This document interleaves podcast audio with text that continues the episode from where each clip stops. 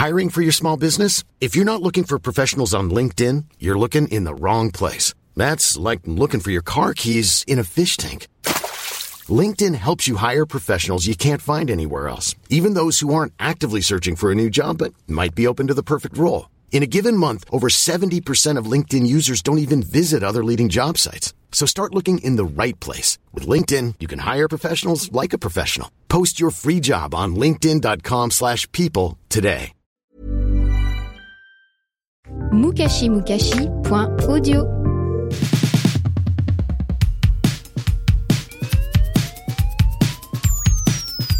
Bonjour à tous, je m'appelle Mia et vous écoutez Culture Miam, le podcast qui parle de choses que vous ne savez peut-être pas sur ce que vous mangez sûrement. Aujourd'hui dans Culture Miam, on continue notre exploration de la cuisine italo-américaine après avoir découvert l'histoire des spaghettis and meatballs. Cet épisode 8 étant la suite de l'épisode 7, je vous conseille donc d'écouter le premier si ce n'est pas déjà fait, mais ne vous inquiétez pas si vous avez la flemme de changer d'épisode, c'est comme dans le parrain, pas besoin d'avoir vu le premier pour apprécier le deuxième. Ce mois-ci, on va s'attaquer à un autre monument de la cuisine américaine, la pizza. Oui, dit comme ça, c'est un peu de la provoque pour tous les Italiens, mais tout de même, il faut rendre à l'oncle Sam ce qui lui appartient. Ce sont les Américains qui ont inventé la pizza dans sa version fast-food et c'est cette pizza-là qui est devenue un blockbuster mondial. Je dois avouer que la part de margarita froide de chez Domino's un lendemain de soirée est un concept qui ne m'est pas inconnu. Donc le sujet me tient à cœur. Pourquoi peut-on dire que la pizza est inscrite dans le patrimoine culinaire des États-Unis? Et y a-t-il une différence entre une pizza à Chicago et à Los Angeles? Spoiler, il y en a une. Ça vous a donné faim? Moi aussi, c'est parti. La pizza, dans sa description la plus basique, une galette plate cuite à haute température et nappée de sauce tomate, est née à la fin du XVIIIe siècle à Naples. Je dis ça pour aller vite. Certains diront qu'elle date plutôt du XVIe siècle, mais à l'époque, il n'y avait pas de tomate dans la recette. Les Italiens pensaient que ce fruit venu d'Amérique était toxique. Ce n'est que deux siècles plus tard que les Napolitains se sont décidés à cuisiner la tomate et l'ont intégrée à leur pizza. C'était un repas sur le pouce, vendu dans la rue en format individuel aux ouvriers et aux marins pour leur caler l'estomac. C'est d'ailleurs du mot marin que vient le nom marinara, qu'on a donné à cette pizza avec de la tomate, de l'ail et de l'huile d'olive. Pendant plus d'un siècle, ce plat emblématique n'a pas mis le nez en dehors de Naples. Sa première sortie, c'était à New York à la fin du 19e siècle.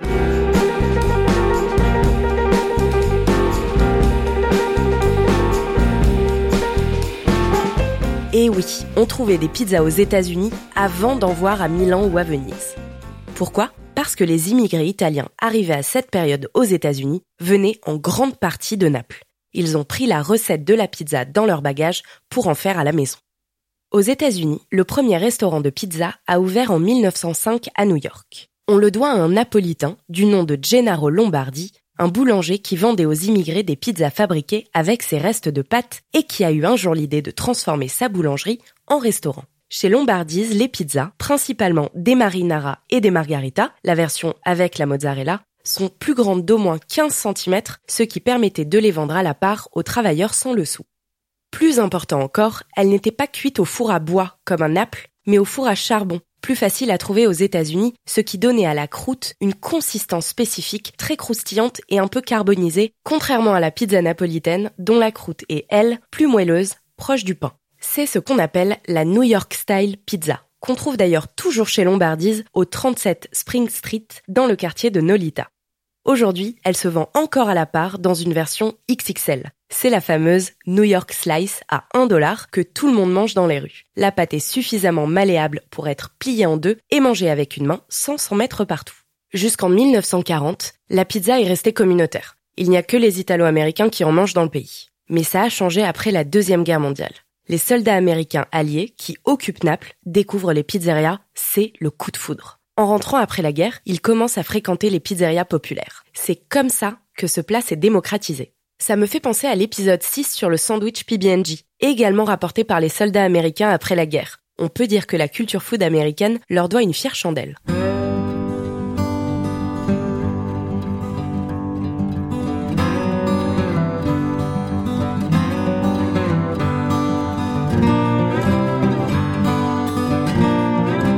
Fur et à mesure de son expansion dans le pays, la recette, la forme et le goût des pizzas ont évolué. Il a fallu s'adapter au style culinaire de chaque État. New York Style Pizza, New Haven Style Pizza, Saint Louis Style, Detroit Style, mais la plus connue reste la Chicago Style, un pilier de la culture pizza. Dans les années 40, un restaurateur de Chicago invente une pizza deep dish, ce qui veut dire littéralement plat profond, parce qu'elle est cuite dans une sorte de moule à gâteau rond et non à plat. La pâte est très épaisse, bien grasse, il y a beaucoup de fromage et la sauce tomate vient à la fin, pas au début.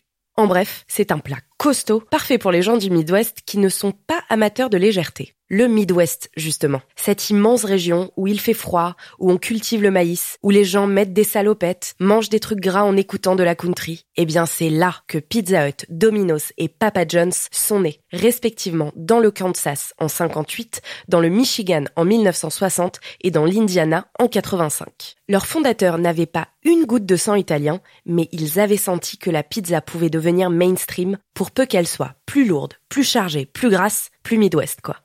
Pizza Hut et Domino's ont vite réussi à standardiser la pizza. Leur succès repose sur trois idées de génie. La première, c'est de parier sur la restauration rapide, en livraison ou à emporter, plutôt que la restauration classique où on s'assoit sur place. La deuxième, c'est d'utiliser des fours électriques pour des cuissons plus uniformes. Et la troisième, c'est d'ouvrir des franchises à côté des universités et des bases militaires pour les étudiants et les soldats affamés. Aujourd'hui, un Américain sur huit mange de la pizza tous les jours et 76% de ces pizzas sont livrées ou emportées. Ce modèle s'est exporté partout dans le monde. Domino's, le leader, possède 15 000 magasins, dont 10 000 hors des États-Unis. Et c'est à peu près pareil pour Pizza Hut. Bien sûr, pour s'exporter, il faut s'adapter aux cultures locales. C'est pour ça que les pizzas savoyardes ou orientales cartonnent en France, mais que bizarrement, la pizza pepperoni marche moins bien. C'est normal. Le pepperoni, ce salami piquant en tranches qu'on trouve sur toutes les pizzas américaines, est une pure invention des Italo-américains qui date des années 20 et qui ne s'est pas du tout imposé chez nous.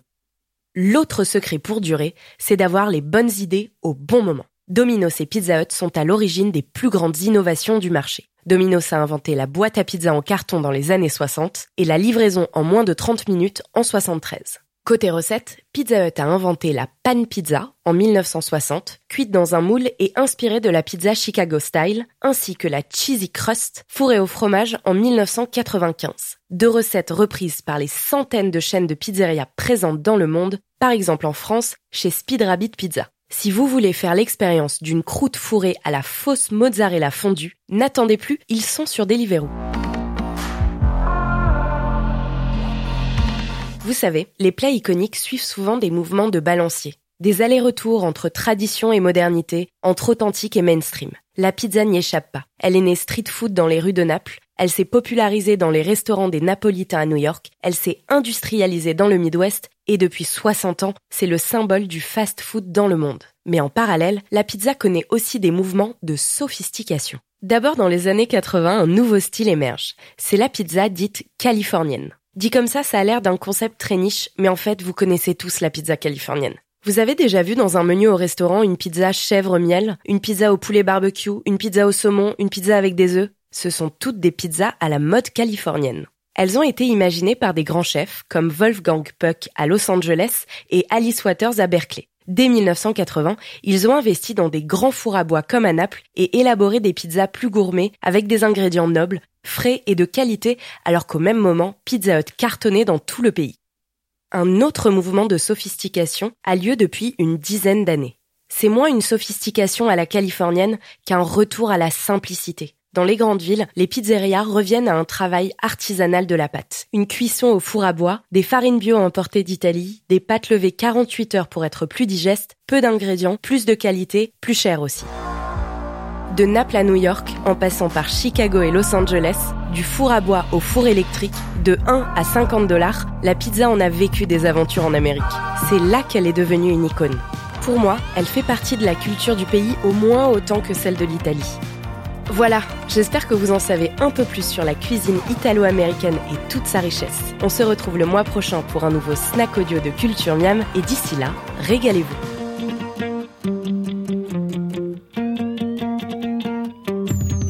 Et au fait, écoutez Culture Miam sur Apple Podcast, SoundCloud et votre application de podcast préférée. Laissez-nous plein d'étoiles et suivez-nous sur Facebook, culturemiam.com et sur mukashimukashi.com mukassi.audio.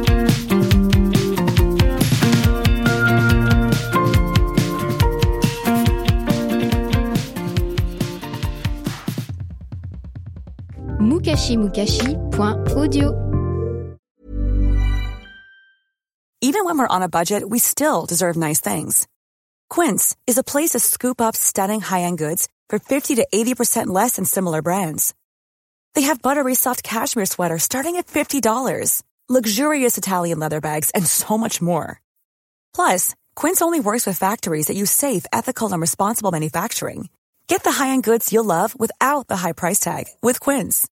Go to quince.com slash style for free shipping and 365-day returns.